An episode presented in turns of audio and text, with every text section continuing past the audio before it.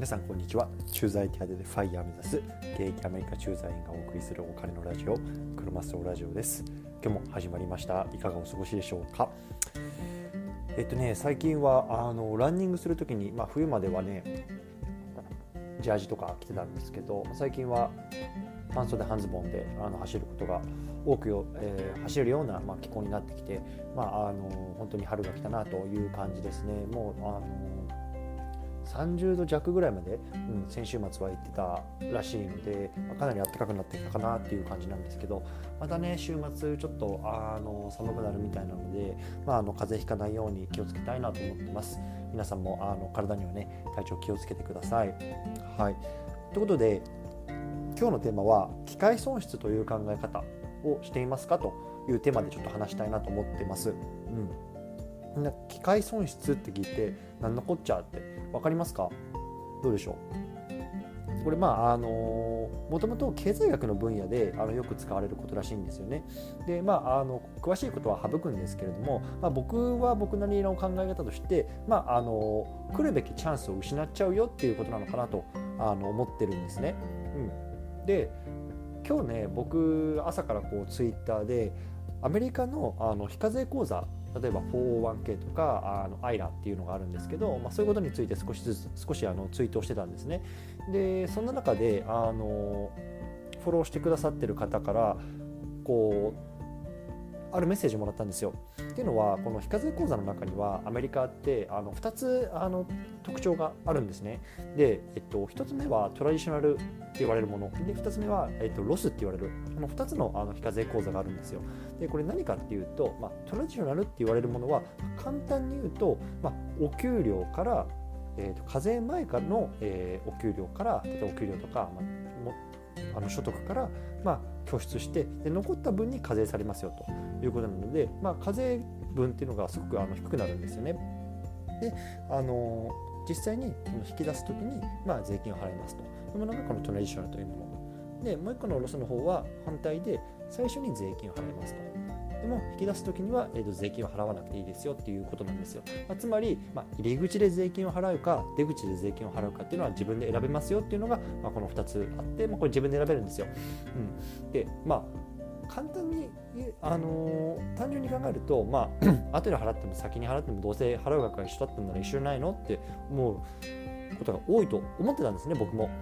うん、でもあのそのフォロワーの方から教えてもらったのはその最初にもしねあの払わなかったら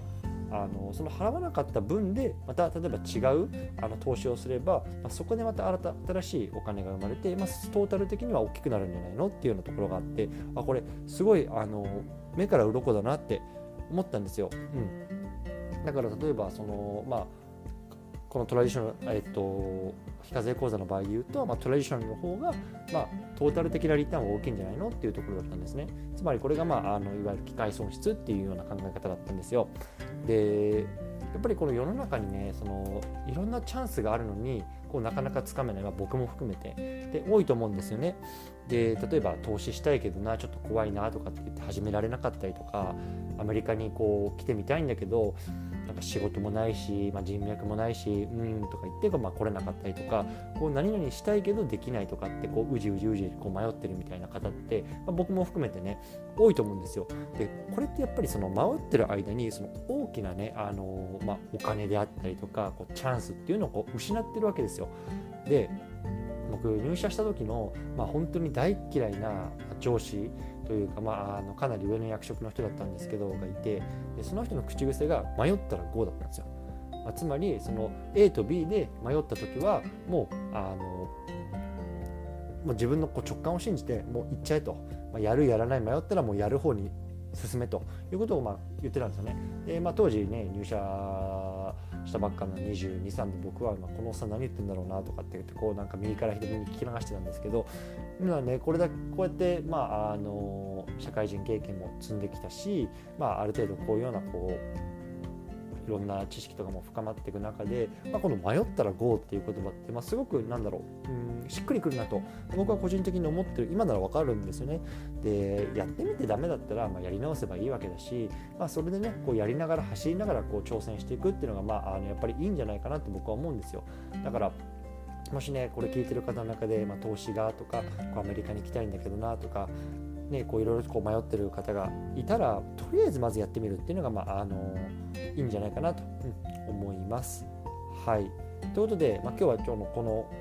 ね、あの非課税口座の話からあのちょっと機械損失っていうところを絡めて話してみました、うん、だからその、まあ、これがしたいんだけどあれがしたいんだけどってこう踏みとどまってると、まあ、その待ってる時間だけでこう、まね、迷ってる間にこう大きなお金とかチャンスを失ってるからとりあえず一歩動き出したらどうだっていうところを、まあ、今日は話させていただきました。